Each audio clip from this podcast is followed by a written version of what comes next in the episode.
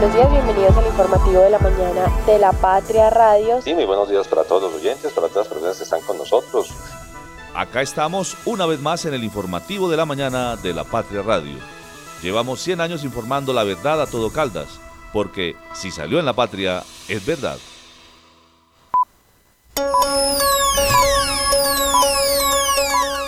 El informativo de la mañana en la Patria Radio.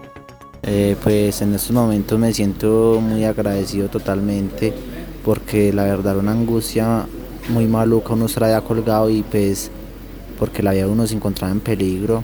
Pues en este momento ya acá me siento muy seguro gracias a Dios. Yo ya sentía que en cualquier momento mi vida se iba a acabar, en cualquier momento el cable se descolgaba y listo íbamos a morir. Teníamos que estar totalmente quietos porque nos recomendaron que no nos moviéramos. Entonces cualquier movimiento que hacía uno, los compañeros metían en el grito asustados creyendo que se iba a ir eso al suelo, alguna cosa. Íbamos a coger la rutina de trabajo, iniciar horas laborales. Cuando pues íbamos en la mitad del cable se nos revienta una guaya principal y pues eso sintió que íbamos para abajo para el río totalmente porque comenzó a bajar y a bajar y a bajar y a bajar. La cosa es prender y ya y bajó y bajó, pero como quedó colgado de la otra cuerda, volvió y subió. Escuchábamos a Juan Camilo Chaparro Cardona de 19 años, uno de los cinco eh, o de las cinco personas que quedó atrapada en una góndola en el nido del cóndor en Villa María. Él fue la primera persona en ser rescatada. Estuvimos en el sitio y hablamos con las personas. Bienvenidos, este es el informativo de la mañana de la Patria Radio. ¿Qué tal? ¿Qué tal? Saludo cordial, buenos días. Yo soy David Muñoz y acá estamos con toda la información. Fueron casi 18 horas de angustia a bordo de una góndola en Villa María. La trampa. Entrevista exclusiva con la desinteligencia artificial de Carlos Mario Marín. Hoy les traemos un especial. En dos días asesinan a dos hombres en 100 pasos en Marmato Caldas. Gente, continúa el balance de los municipios de Caldas. Desde la cabina de la Patria Radio, el informativo de la mañana. Conduce Juanita Donato, con Liced Espinosa y el equipo de la redacción del diario La Patria.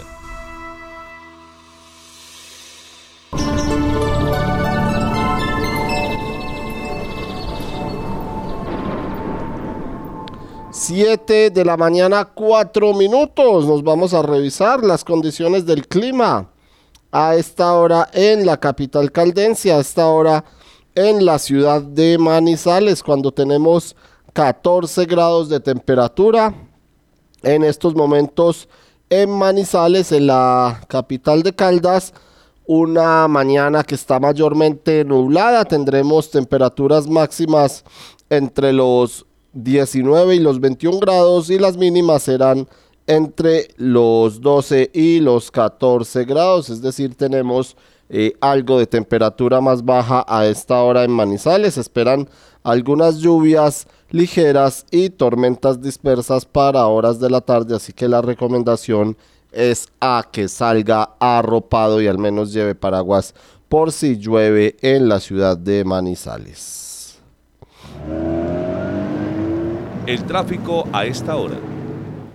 Nos vamos a revisar la movilidad a esta hora en la ciudad de Manizales, cómo se encuentra el tráfico en la capital caldense. Empezamos por un, un, punto que es muy conocido por todos ustedes, ya se los hemos mencionado con regularidad y es la terminal de transportes de los cámbulos que en este jueves, jueves 28 de diciembre, no hay tanto trancón el que se presenta a esta hora o el que se como el que se suele presentar a esta hora en el sector de los cámbulos fluye con normalidad el tráfico por la vía panamericana en el sentido Enea, Estación Uribe, también los vehículos que salen de Villa María y conectan con la vía panamericana rumbo a la terminal de transportes, está fluyendo con tranquilidad a esta hora el tráfico en este sector de la ciudad. En el sentido contrario, es decir, en los vehículos que vienen de la Fuente, del Paraíso, de Estambul, de la Estación Uribe y van rumbo hacia la Florida, hacia la Enea o hacia Villa María, pues hay algo más de trancón pero es eh, también menor con respecto a días anteriores. La avenida paralela sí presenta algo de congestión vehicular en el sector del Hospital Universitario de Caldas, más atrás también antes de llegar al semáforo del cementerio San Esteban. El resto de la avenida paralela fluye sin ningún inconveniente hasta ahora. La avenida Santander también presenta tráfico, tráfico fluido en estos momentos en la capital caldense, algún pequeño punto rojo de congestión vehicular cerca del Centro Cultural y de Convenciones, Teatro Los Fundadores y ya en la avenida del centro también unos metros más adelante algo de congestión vehicular, pero en términos generales la ciudad fluye sin inconvenientes a esta hora, inclusive es algo reducido el trancón en el intercambiador vial de los Cedros en la avenida Kevin Ángel, tal vez el punto de mayor congestión vehicular en este jueves, jueves 28 de diciembre, también allí en la avenida Kevin Ángel observamos algo de tráfico lento en la entrada del barrio Villa Hermosa en el eh, sentido Universidad Autónoma Mall Plaza, algo de tráfico lento el que se presenta hasta ahora, pero en términos generales fluye la movilidad en Manizales a esta hora. Las acciones valen más que mil palabras, por eso en Caldas ya es una realidad el desmonte de los peajes de la quiebra de Vélez y la estrella. Esto significa competitividad para los habitantes del norte, turismo sin excusas y demuestra el buen momento de las finanzas del departamento. Gobierno de Caldas, dicho y hecho. Gobernación de Caldas, primero la gente. Conectar personas con soluciones energéticas es la idea que mueve a Gensa, una empresa con más de 400 colaboradores que trabajan por brindarle energía a su país. Somos Gensa, energía que conecta. Recuerde que usted también puede acceder a los servicios del Hospital Santa Sofía de manera particular y con las tarifas más económicas de la región. Consulta con especialistas a 64.500 pesos y consulta con subespecialistas a 129.000 pesos. Mayor información 887-9200 extensión 752. Cotraman, una empresa al servicio del Oriente de Caldas Viaje siempre con nosotros a Manzanares, Samaná, Bolivia, Pensilvania, Marquetalia, Marulanda y La Dorada.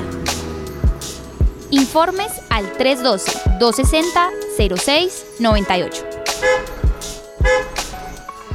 Descubre la magia de conducir un nuevo Renault con nuestros increíbles descuentos navideños de hasta 8 millones 100 mil pesos. El regalo perfecto está más cerca de lo que piensas. Compra ahora y recibe beneficios exclusivos. SOAT más matrícula más impuestos. Visítanos en nuestras sedes Renault en Manizales y Dorada. Aplica términos y condiciones. ¿Sabes qué sucede con el deporte, la economía, la política, el entretenimiento de Manizales, Caldas y el país? Suscríbete a La Patria Impresa tres meses por solo 92 mil pesos o a La Patria Digital por un año por solo 89 mil pesos. Y entérate de todo lo que pasa dentro y fuera de tu ciudad con La Patria, el periódico de casa. Informes 893-2880. Encuéntrenos siempre en podcast. Escúchenos en Spotify buscando La Patria Radio. Las primeras de primera. 7 de la mañana, 10 minutos. Las primeras de primera en este jueves 28 de diciembre del 2023. 28 páginas de información para todos ustedes. Edición 36.348 de la patria de hoy. Vivos para contarlo. La foto de abrir en este jueves es la de Juan Camilo Chaparro Cardona, de 19 años, quien fue el primer rescatado por ser el más liviano eh, de las cinco personas que estuvieron ayer en esta emergencia en la góndola allí en el municipio de Villa María, en el nido del cóndor. Pero para ampliarnos la información de nuestra primera página, está con nosotros ya Lizeth Espinosa. Lizeth, saludo cordial, bienvenida, buenos días. ¿Y qué podemos encontrar en esta primera página el día de hoy? David, muy buenos días para ti y como siempre para todas las personas eh, conectadas hasta ahora con nosotros. Pues una noticia, David, que nos tuvo pues desde las 9 de la mañana, pues muy atentos hasta la medianoche de ayer y era el rescate de estas cinco personas que estaban eh, suspendidas en esa góndola del el Nido del Corro. Estaban a una altura, David, de 200 metros de altura y por ende, pues digamos que todo se combinó para que pues este rescate, digamos, se dificultará un poco, pero tenemos en, en, nuestra portada de hoy pues una imagen que logró capturar nuestro reportero gráfico Luis Fernando Trejos, en donde pues tenemos el rostro como de, de alivio, de... De, de, alegría a la vez de Juan Camilo Chaparro Cardona, 19 años, que fue el primer rescatado por ser el más liviano. Recordemos sí. que él estaba con otras cuatro personas más en esta cabina y dice él que sentía que en cualquier momento su vida se iba a acabar y todo era angustia. Así es, Lizeth, ya vamos a escuchar a Juan Camilo y el testimonio que él da eh, de cuando vivieron la emergencia y como dice él, sentía que en cualquier momento su vida se iba a acabar, Lizeth, pero avancemos en nuestra primera página. ¿Qué más tenemos en este jueves, Lisette? Bueno, como lo dijimos ayer, pues seguimos con este balance de entrega de municipios que viene haciendo eh, la patria. Hoy eh, contamos pues lo ocurrido en el oriente, en parte del oriente, la salida anticipada de dos alcaldes, eh, uno en Samaná por corrupción involucrado en el escándalo de las marionetas y el otro en Pensilvania, que renunció para participar abiertamente en política. Esto es solo una muestra de los episodios que marcaron la agenda noticiosa en seis municipios del Oriente de Caldas en estos cuatro años que culminan este 31 de diciembre. También en estas localidades las placas huellas fueron bien recibidas, aunque preocupa la vulnerabilidad de la vía que se vio afectada por el paso en Buenavista. Las obras inconclusas y la falta de oportunidades laborales para los jóvenes pues son algunas necesidades insatisfechas que eh, resaltan en estos cuatro años de gobierno de estos, de estos eh, mandatarios. Aquí obviamente pues tenemos todo ese resumen eh, y mañana pues llegaremos con más municipios. Seis vistas entonces al oriente de Caldas, mientras que en Manizales están sin levantar vuelo. Lisset, ¿de qué se trata?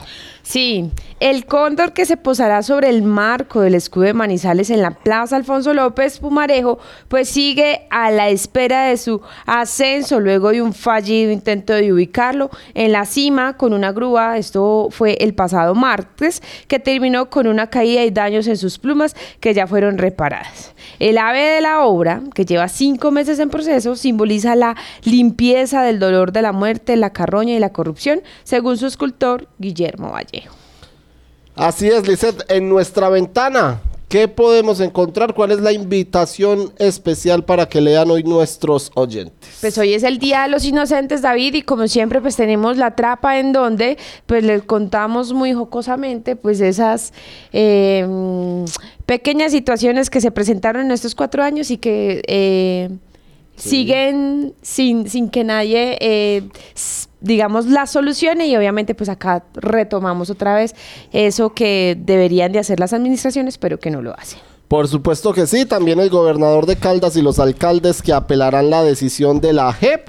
Y en, en, nuestro lea hoy, el presidente argentino que busca obtener amplias facultades para gobernar allí en este país. La temporada taurina se abrió en Cali con una tarde floja y asesinaron a otro hombre en Marmato Caldas. La frase del día. Lisette, la frase del día de hoy. Nos la trae o es un proverbio chino más bien. Si te caes siete veces, levántate ocho, Lisette. Ese es el proverbio chino, la frase del día en este jueves. Sí, siempre así nos tropecemos con la misma piedra, hay que seguir adelante, nunca rendirnos y por el contrario, pues luchar por, por, por eso que queremos o por la meta que queremos alcanzar. El editorial. Acercarse a los inocentes. El temor por el nacimiento de un nuevo rey hizo que Herodes ordenara la muerte de todos los niños judíos nacidos en las fechas en las que los sabios, en la, en la que los sabios viajeros le habían mencionado que se habría dado el alumbramiento. No se sabe cuántos inocentes fueron asesinados, pero el mundo cristiano sigue recordando esa barbaridad dos mil años después y se hace cuando las imágenes de bebés asesinados por las balas judías en Gaza nos muestran lo peor de la guerra. Se ha vuelto costumbre que en nuestro país muchos acudan a bromas para que el incauto que cae en ellas la pase por inocente pero vale la pena detenerse un momento para darnos cuenta de que esa risa fácil del colombiano, esa capacidad de transformar en broma hasta la más cruel de las noticias, es un mecanismo de defensa para no llorar por las cosas que nos suceden. Por eso el editorial de este jueves también dice que para la muestra, el gobierno que termina en Manizales, donde el alcalde Carlos Mario Marín pasó de ser hace cuatro años un crítico severo en el Consejo de la Ciudad, a ser hoy ejecutor o a ser hoy más bien un ejecutor mediocre.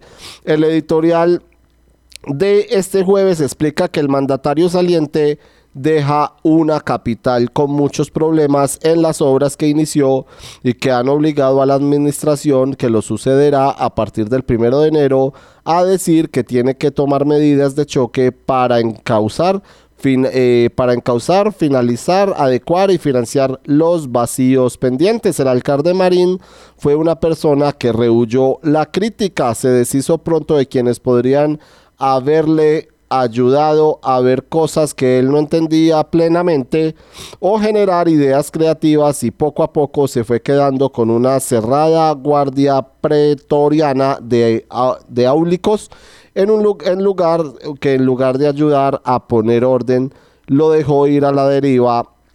Y ahora pagamos las consecuencias en aplazamientos, en aplazamientos de términos, en desinformación de las obras y en falta de decisiones oportunas. Un consejo para los mandatarios que asumen su tarea la próxima semana, mírense en el espejo, que les sirva para darse un baño de realidad permanente para valorar un equipo con personas que piensan diferente y que tengan iniciativa. Finalmente concluye el editorial el día de hoy diciendo la patria cada 28 de diciembre dedica algunas páginas de su edición a mostrar algunas cosas que si no fuera porque son verdad nos ahogarían de risa.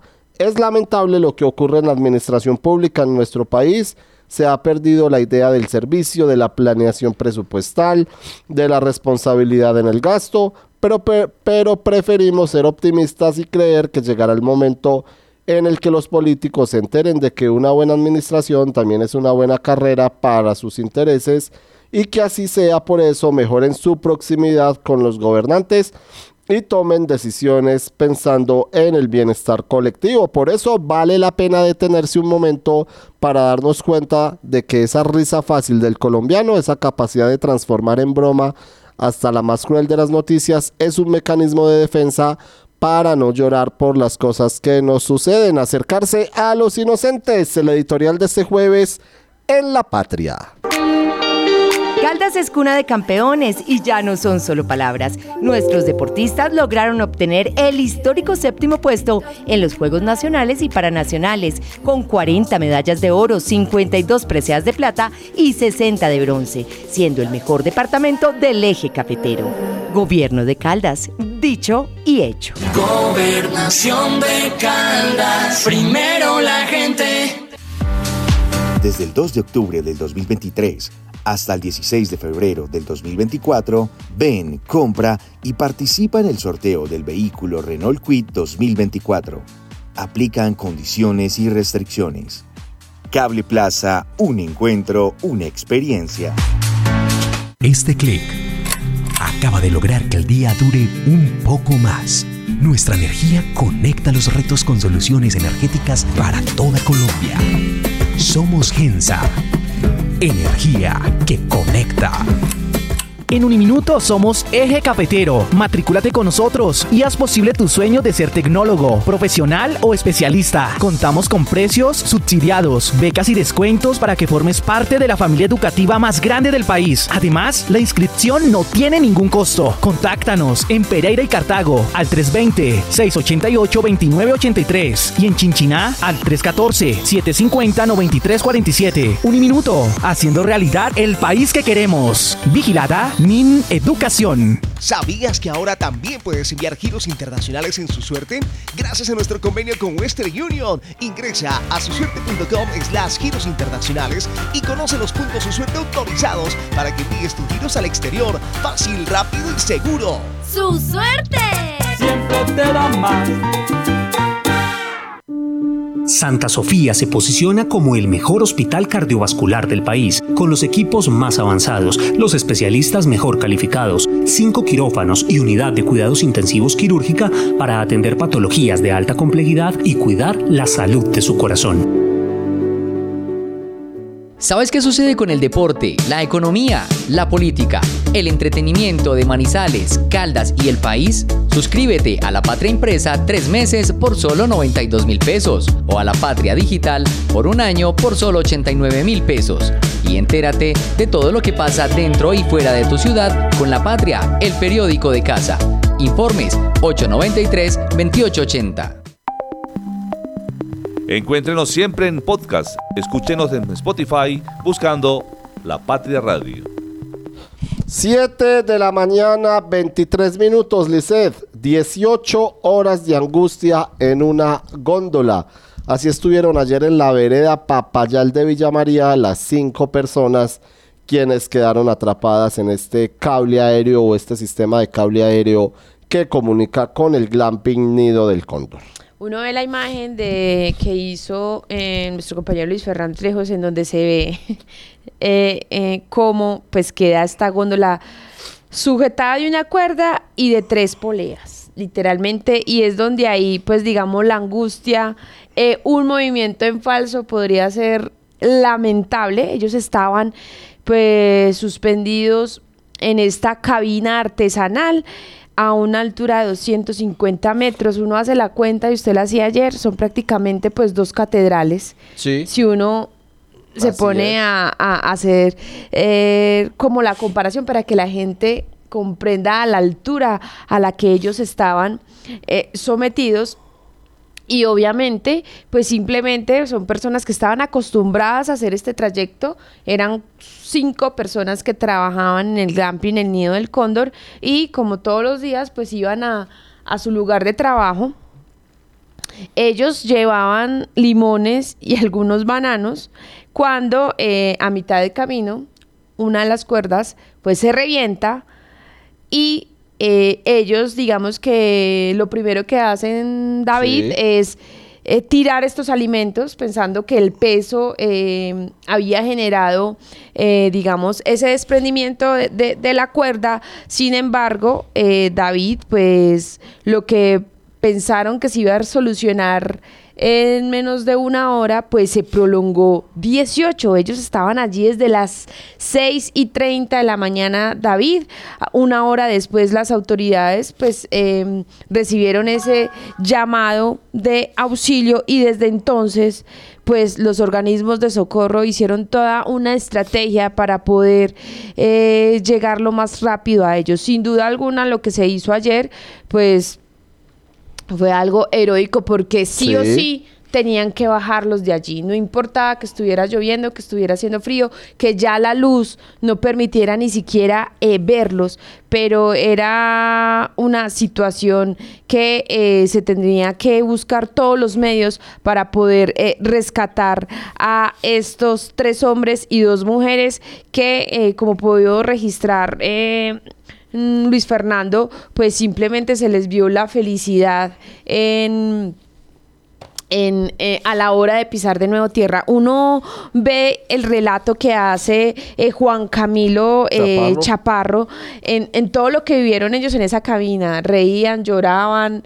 em, se les pasó, digamos, su vida por un momento porque pensaron que, que digamos iban a terminar eh, al fondo de esa gran zona bos- boscosa, pero bueno, gracias a, a- unos drones y también a todas las fa- facilidades que dio la Cruz Roja Colombiana y Check, pues ellos pudieron eh, llegar de nuevo a abrazar a sus seres queridos, que es lo más importante. Así es, Lisette, pues usted habla de Juan Camilo Chaparro, el primer rescatado.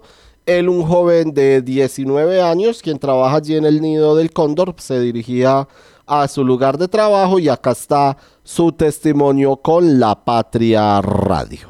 Eh, pues en estos momentos me siento muy agradecido totalmente porque la verdad era una angustia muy maluca uno traía colgado y pues porque la vida de uno se encontraba en peligro. Pues en este momento ya acá me siento muy seguro, gracias a Dios.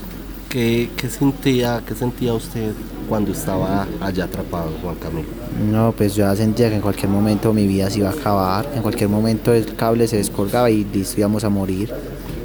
12 horas estuvo usted allá. 12 horas, sí. ¿Se podía mover? ¿Cómo eran esos momentos? No, ¿O pues- estar muy quietos por el cable. Teníamos que estar totalmente quietos porque nos recomendaron que no nos moviéramos. Entonces cualquier movimiento que hacía uno, los compañeros metían en el grito asustados creyendo que se iba a ir eso al suelo, alguna cosa. ¿Cómo fue esa, ese momento? Fue antes de las 7 de la mañana, ¿cierto? Eh, Camilo? para las 7 de la mañana, sí, antes de faltaban para ahí 10 minutos para las 7 cuando fue. ¿Qué sintieron? ¿Y ¿Cómo, ¿Cómo fue que se presentó esa emergencia y se desprendió ese cable? Pues íbamos a coger la rutina de trabajo, iniciar horas laborales. Cuando pues íbamos en la mitad del cable se nos revienta una guaya principal. Y pues eso sintió que íbamos para abajo para el río totalmente porque comenzó a bajar y a bajar y a bajar y a bajar. Se Ahí- alcanzó a desprender. Claro, se alcanzó a desprender y ya bajó y bajó y bajó. Pero como quedó colgado de la otra cuerda, volvió y subió. Sí. Sí, señor. Y ahí ya que les... ¿Cuál fue la primera reacción de ustedes que están pues digamos acostumbrados a montar en el cable? Pues ahí lle- llevábamos unas cosas de, de mercado, un abastecimiento. Llevábamos un bulto de limones y una caja de bananos y 8 litros de yogur. Eh, pues la reacción de nosotros fue tirar todo eso al río. Sí, para disminuir el peso. Para disminuir el peso, sí, señor. Para disminuir el peso. Posteriormente ya era estar tranquilos entre todos ustedes. allá. Ya era tomar tranquilidad, pero pues no era posible porque todos nos angustiamos allá. Al, al estar subido allá todo era angustia, todo porque nada, nada nos servía. Bueno, eh, iban pasando las horas, eh, qué se iban diciendo, quién era el más fuerte, quién se daba apoyo, cómo hacían, estaban acostados, estaban sentados, cómo, cómo eran esos momentos? No, pues entre más rato más angustia era porque pues más miedo nos daba que la, guaya con tanto tiempo ahí se nos fuera a reventar y pues a esa guaya reventarse nos íbamos al río. Pues algunos nos dábamos fuerza, otros llorábamos, algunos pues en algún momento nos reíamos. Fueron muchos cambios de emociones, nos despedíamos de la vida, volvíamos y nos aferrábamos a ella. Juan Camilo, fue usted el primero en salir, ¿cómo tomaron esa decisión que fuera usted la primera persona en rescatar? Pues nosotros allá los cuatro compañeros que estaban, pues habíamos decidido que cuál de todos se tiraba y pues como yo era el más liviano, pues decidimos que es que yo era el primero que me tiraba. Pues fue una decisión dura porque no me quería tirar porque era un susto muy inmenso. Usted tirarse de la góndola y sentir ese vacío abajo.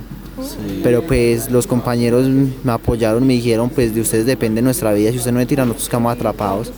Pero tirarse es que, tirarse al cable que Exactamente, bajarse de la góndola, pues ya queda colgado en el mero arnés. Sí. Es muy... El arnés estaba por debajo de la góndola. No, la- a mí me amarraron el arnés en la góndola y ya me bajé la góndola y ya quedé en el mero volado. Sí. Señor. Y esos metros de llegada hasta acá, hasta la estación, ¿usted qué pensaba? ahí? No, pues un susto muy berraco, la verdad, sí.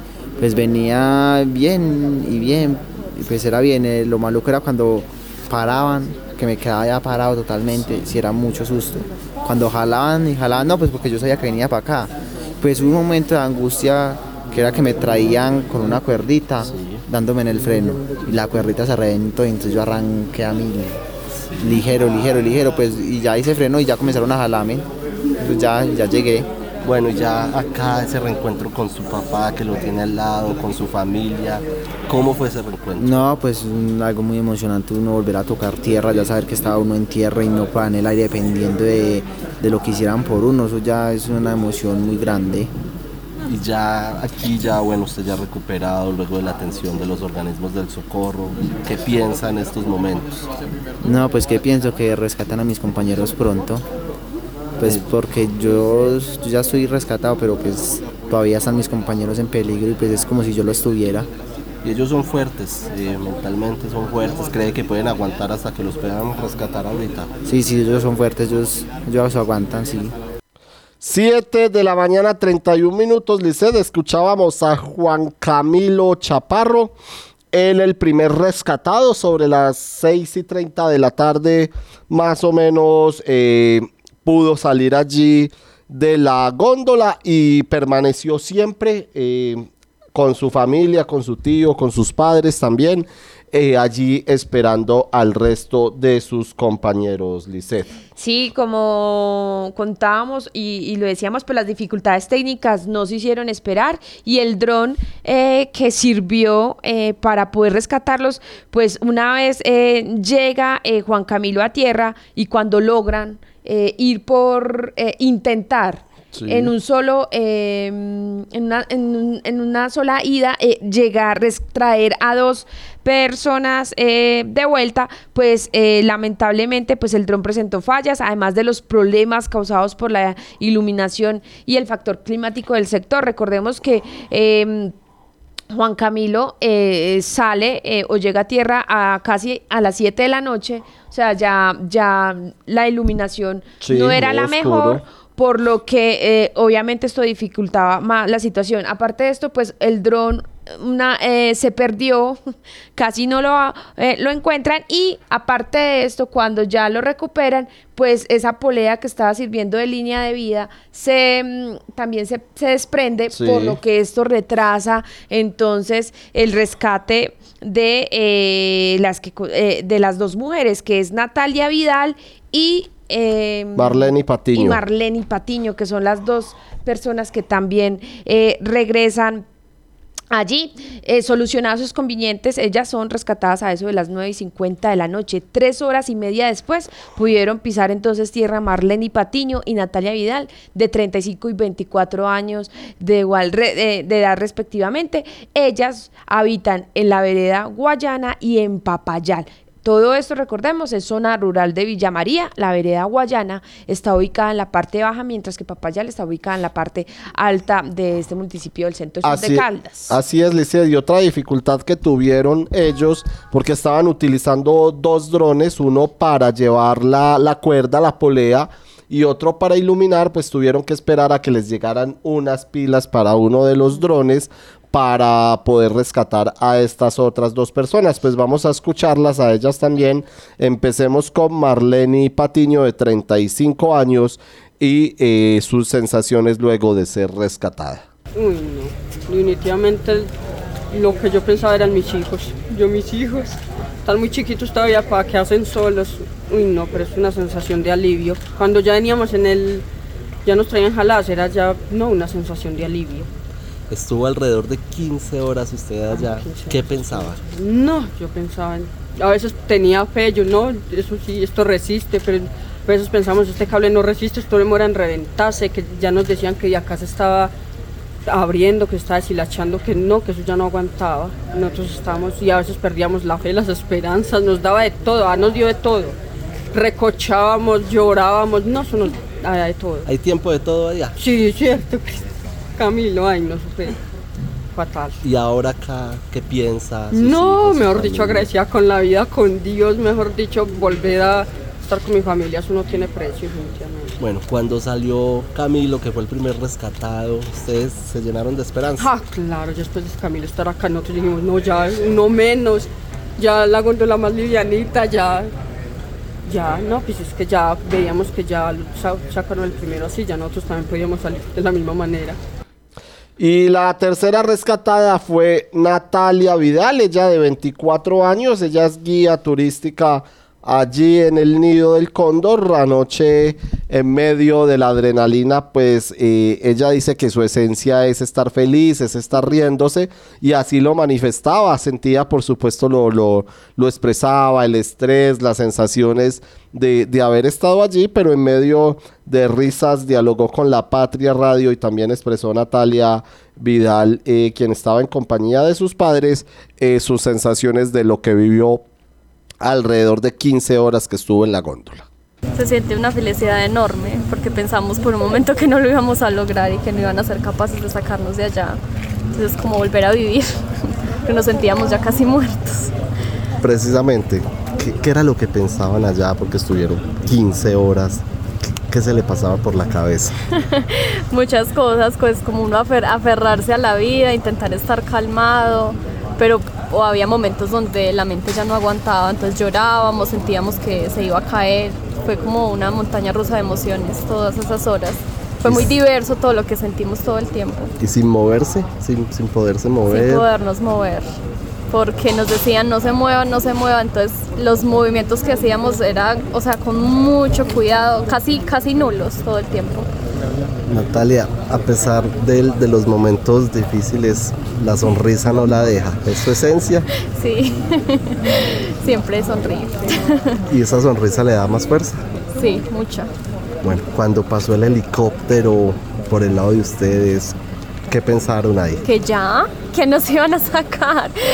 Y nos hubiéramos, no sé, en algún momento pensábamos que era la única opción y que nos hubiéramos sentido mucho más seguros si nos hubieran sacado en el helicóptero. Pero pues no sabíamos que la góndola estaba ahí colgada de nada y que seguramente hubiera sido más peligroso. Y cuando no pasó y se les alargó. No, pues ya, la decepción otra vez.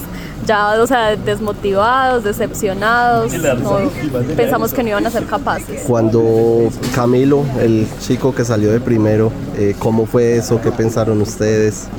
¿Cómo se pusieron de acuerdo? Él se ofreció para pasar de primero. Y ya yo dije paso de segunda o de tercera.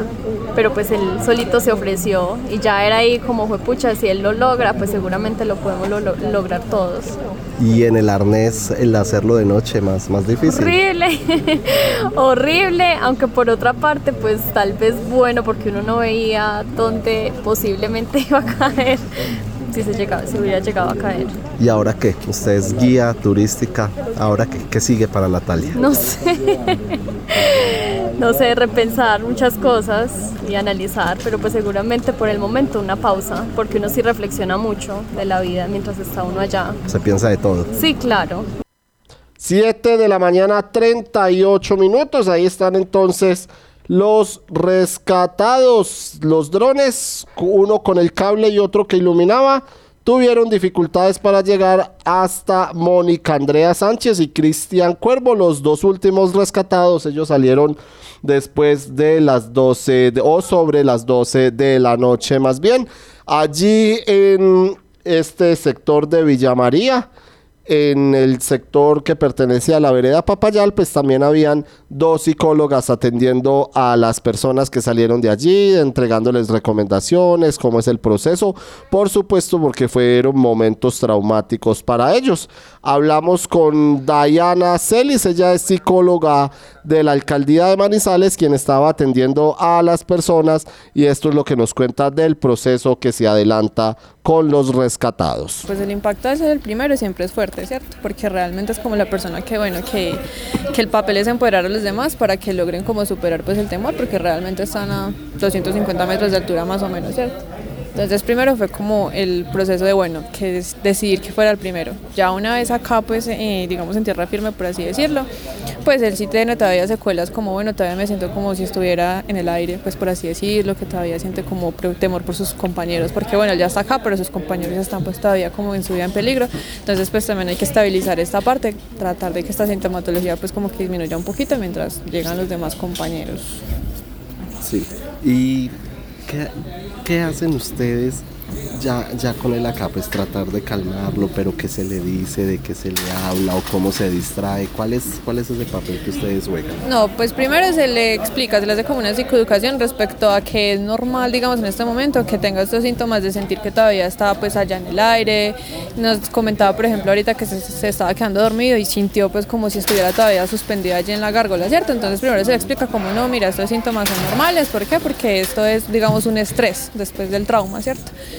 Pero también se le explica como, mira, estos síntomas deben disminuir más o menos en tiempo de una semana, ¿sí? Si estos síntomas no disminuyen, si empiezas a tener pesadillas, eh, si esto todavía como que te genera cierta desestabilización, pues ya hay que buscar ayuda de un profesional, ya como por EPS o por otro tipo, pues como de instancias, ¿sí? Se, se es muy como enfático en esto, en que los síntomas sí deben ir como disminuyendo, pero que en este momento es normal que sienta pues como este estrés, se llama pues como estrés postraumático. Ok, psicóloga, ¿qué papel juega la familia ahí con ellos?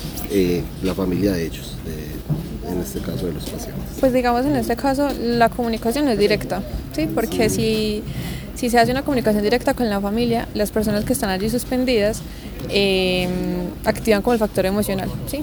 Y esto puede ser contraproducente. ¿Por qué? Porque como est- están bajo la emocionalidad, pueden tomar decisiones apresuradas, pueden sentirse más nerviosos de lo que ya están, pueden empezar a sentir mucha más ansiedad, eh, mucho más afán para que el proceso se acelere y pues este proceso es bastante lento porque ante más que rapidez se necesita seguridad, ¿sí?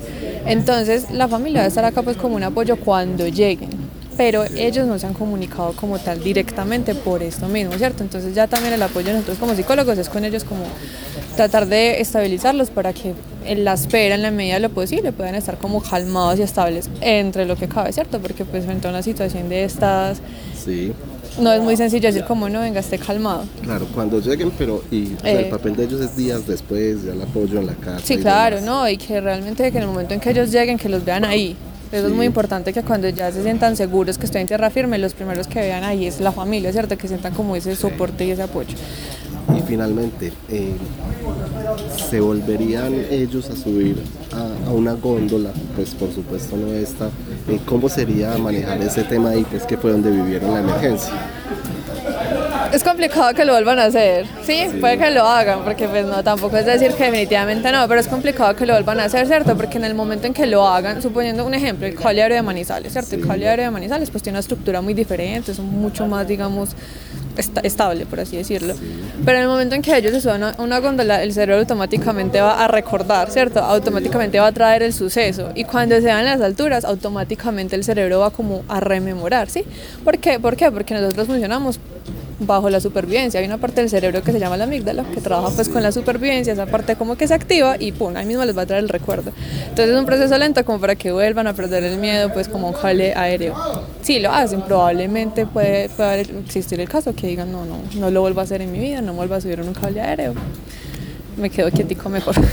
Perfecto, gracias por estar con la Patria. vale, gracias a ustedes.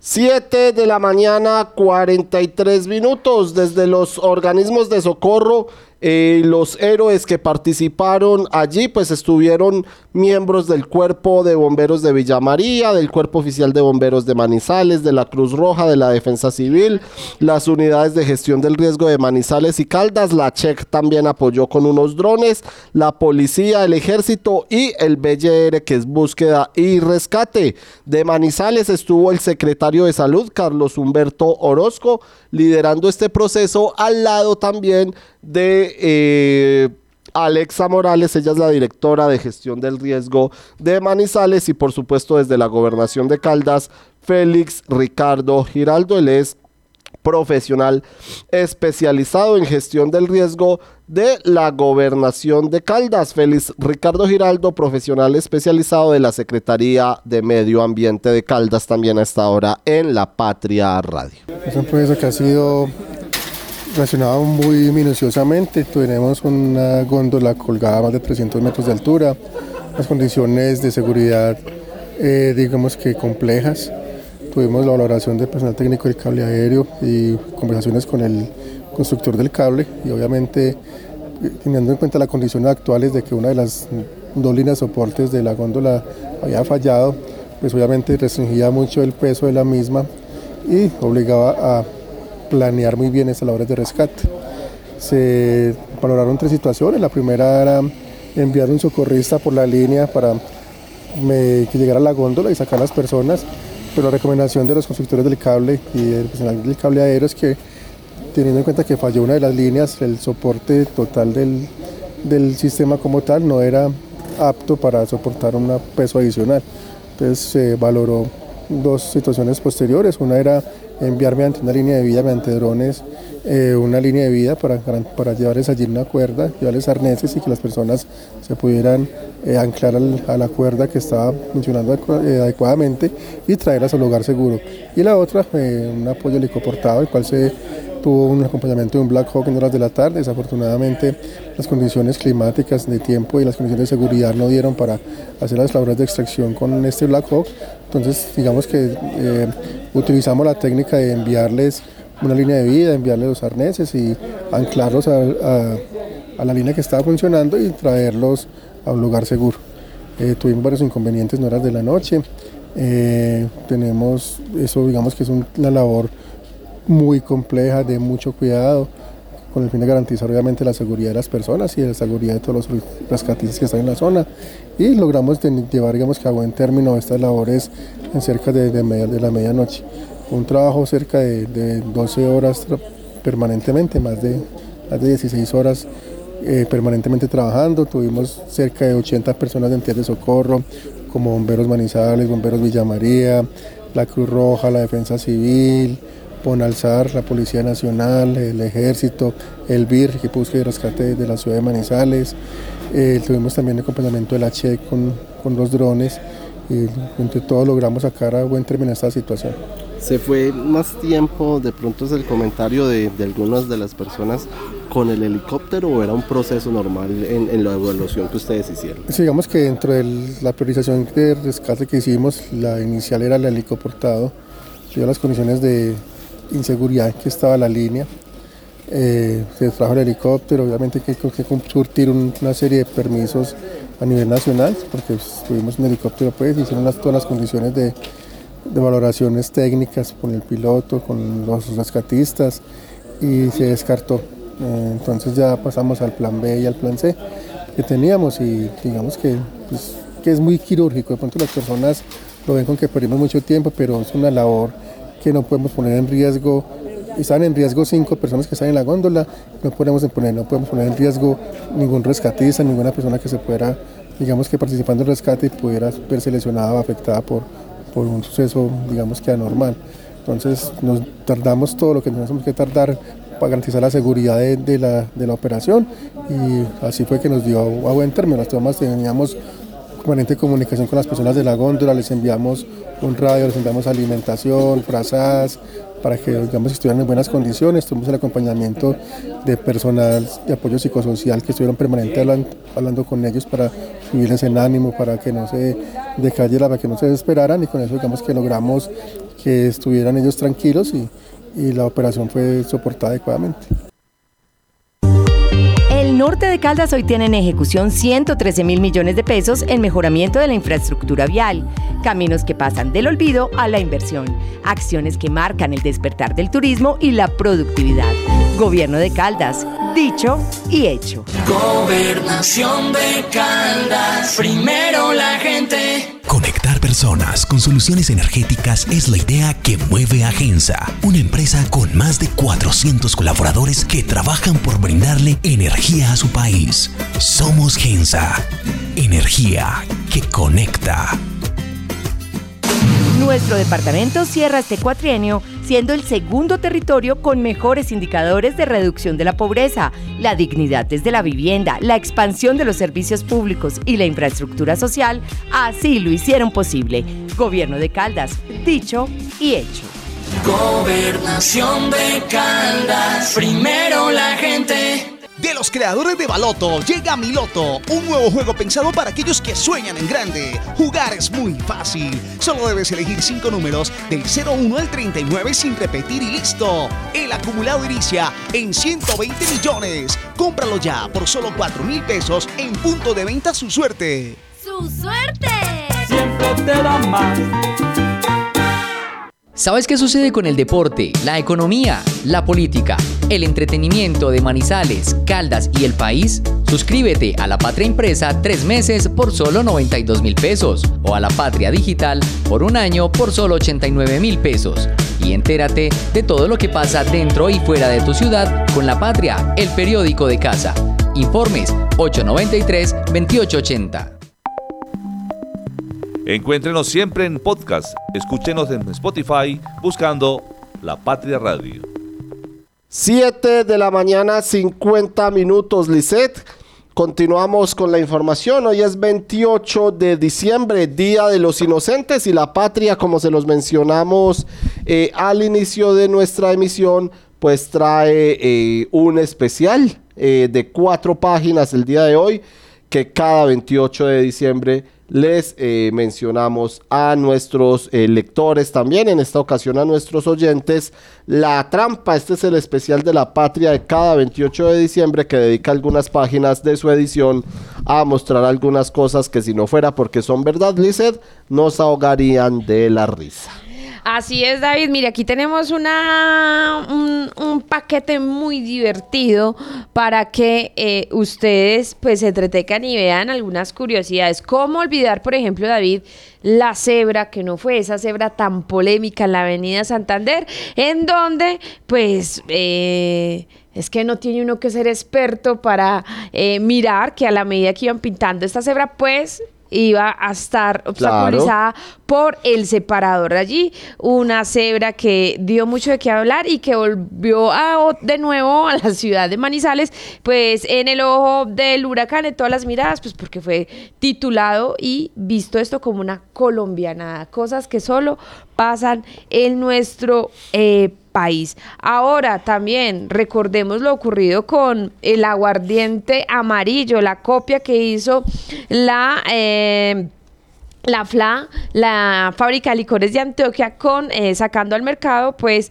su aguardiente amarillo y titulado de forma eh, jocosa real. Así que los memes no se hicieron esperar y recordemos que al final de todo pues eh, ellos fueron sancionados y tuvieron que retirar este licor del mercado luego de pues una digamos tutela que instauró la eh, industria licorera de Caldas ante la medida. Bueno, eso es solo lo, una, algo de lo que ustedes pueden también el día de hoy. Y bueno, recordemos también que la patria ha intentado en muchas ocasiones poder tener pues esa entrevista con el mandatario Carlos Mario Marín no se ha podido, eh, se ha encontrado nuestro director de noticias frente a frente con él en la calle, personalmente se le ha dicho, y ni así, eh, David, siempre se sale por las ramas, pero como algo que pasó este año de la inteligencia artificial, pues tuvimos que hacer uso de la inteligencia artificial para poder pues tener ese diálogo con el alcalde Carlos Mario Marín. Así que bueno, aquí pusimos a prueba ese nuevo desarrollo de la desinteligencia artificial que fue alimentada con todas las respuestas que el alcalde de Manizales, Carlos Mario Ramírez, nunca le entregó a los medios locales, incluido pues obviamente al periódico de casa. Con base en esa desinformación y ante la falta de una entrevista directa, pues esta desinteligencia artificial pues construyó las respuestas que el mandatario no resolvió pero que no y que no quisimos darnos eh, y que no quiso perdón eh, quedarnos con, con los crespos hechos. Así que aquí invitamos a todos ustedes lectores a que Visiten la página número 3 del periódico de hoy para que vean las respuestas que entrega el mandatario a todo lo ocurrido en estos eh, cuatro años que hizo como pues que nos comente cuáles son esos 110 parques que dice que eh, realizó y en que nosotros solo vemos de esos 110, pues simplemente 5. Eh, También aquí pues vemos y le preguntamos lo ocurrido con la no entrega de regalos en esta Navidad a los niños de las juntas de acción comunal y por último pues tenemos una baraja muy conocida y es donde aquí les mostramos de nuevo a esos 10 candidatos a la alcaldía de Manizales para que ustedes conozcan pues eh, todo, eh, cómo será ese destino, ese destino astral de estas personas para el 2024. Así es, Lizeth, los invitamos entonces a que lean La Trampa en este jueves, páginas 13 a la 16 de la patria de hoy. Hoy también está el especial de los municipios con seis vistas al oriente de Caldas. Hoy tenemos a Marquetalia, tenemos eh, Pensilvania también, tenemos Samaná, tenemos Manzanares y por supuesto están también Victoria y La Dorada. Escuchemos a César Alzate, el alcalde saliente de La Dorada. Me quiero dar un saludo muy especial a la patria, en especial a Oscar Beyman, al cual va esta entrevista. Fueron cuatro años muy difíciles, cuatro años que nos tocó dos años de pandemia, un año prácticamente de reactivación económica. Sin embargo, trabajamos con, mucha, con mucho entusiasmo, con muchas ganas de lograr superar tan difícil adversidad. Creo que las obras más importantes que se representaron, que presentaron para nosotros fue el tema de los parques, el hospital de alta complejidad, que a pesar de que no es una obra pública, es una obra que se motivó para generar precisamente la inversión privada y llevar a La Dorada en ese estatus de tener un hospital de alta complejidad. El Hospital del Norte, una obra que se inicia en la administración anterior y que nosotros la terminamos en su totalidad. Hoy estamos ya a espera simplemente de, validación, de la habilitación por parte de la Dirección Territorial de Salud de Caldas, totalmente dotado, 100% dotado y que va a generar una, una, facilidad para la atención al sector norte de la ciudad. Igualmente, la Casa Afro, el Centro Día, obras de gran importancia sociales que, generan, que van a generar un impacto de gran importancia. También iniciamos obras como el Malecón, el Parque Lineal, el Centenario, todo del tema de optimización, que a pesar de que no están terminadas y quedan para el próximo gobierno, creo que son obras que van a generar un hito en la historia de la Dorada. En un gobierno como este, tan complejo por sus eh, circunstancias, como, como, reitero, de pandemia, de las mismas dificultades económicas que vivía el municipio y tenemos una crisis financiera bastante hostil para el municipio y que no logramos superar. Eh, las obras que de pronto quedaron mm, inconclusas porque no alcanzó el tiempo, como es el malecón, que tiene garantizada la terminación 100% de la obra, está más o menos terminada en un 40%. Igualmente optimización, que hace parte de, lo que es el, eh, el conjunto de, toda la orilla del río de 1.2 kilómetros que se está interviniendo, que es la optimización del alcantarillado de aguas lluvias, el parque lineal que también queda inconcluso y que tiene la plata para terminarse en el próximo gobierno, igualmente el parque centenario.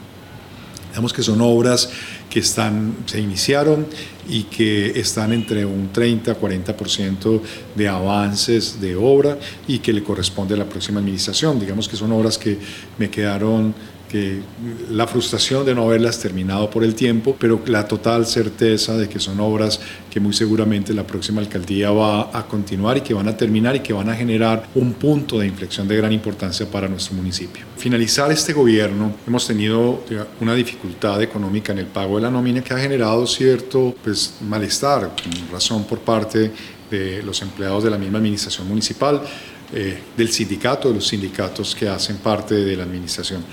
Eh, es, es, una situación que es precisamente de la crisis financiera del municipio, es una, una, situación heredada, es una situación que viene de la administración anterior, debido precisamente al incremento de la nómina. Nosotros hicimos una reestructuración donde se suspendieron 72 cargos, eso ha llevado precisamente eh, tuvimos una lucha jurídica que se vivió durante los últimos tres años y que apenas este año se logró superar basado precisamente en los fallos judiciales o por lo menos en la aceptación de las pretensiones que tenían las personas que habían sido afectadas de esta reestructuración. Hoy, mm, digamos, frente a las, llevamos tres quincenas sin hacer el, el debido pago, una situación bastante difícil que genera no solamente un ambiente pésimo, sino unas circunstancias a las cuales nosotros también lamentamos y que mm, se, se, ha convertido precisamente en la situación del municipio por su situación financiera en un elemento casi permanente. Porque a pesar de la reestructuración no se ha superado, porque las nóminas, de, de acuerdo precisamente a las circunstancias de crecimiento del, del, valor de las nóminas durante el cuatrienio han sido el 54%, el último año creció el 18% de la nómina. Eso ha generado una afectación incluso que ha llevado a que el municipio tenga este tipo de dificultades. Seguimos, esperamos hacer todo lo posible. Hoy hemos tenido algo que es incluso histórico, el municipio ha hecho lo pertinente frente a los cobros coactivos de impuesto de industria y comercio, de predial, para poder lograr recaudar los fondos con, con mayor capacidad de recaudo en esta última parte y asimismo poder pagar las nóminas. Pero es una situación que ha sido por varios años, que no lo logramos superar a pesar de la reestructuración, debido precisamente al incremento salarial y que ha llevado al municipio a tener hoy esta crisis con tantas dificultades al finalizar mi gobierno. 8 de la mañana en punto. De esta manera terminamos por hoy el informativo de la mañana de la Patria Radio. Recuerden que esta semana iremos hasta las 8 de la mañana. A las 11 y media nos encontramos en el informativo del mediodía. Continúen con la programación de Radio Cóndor.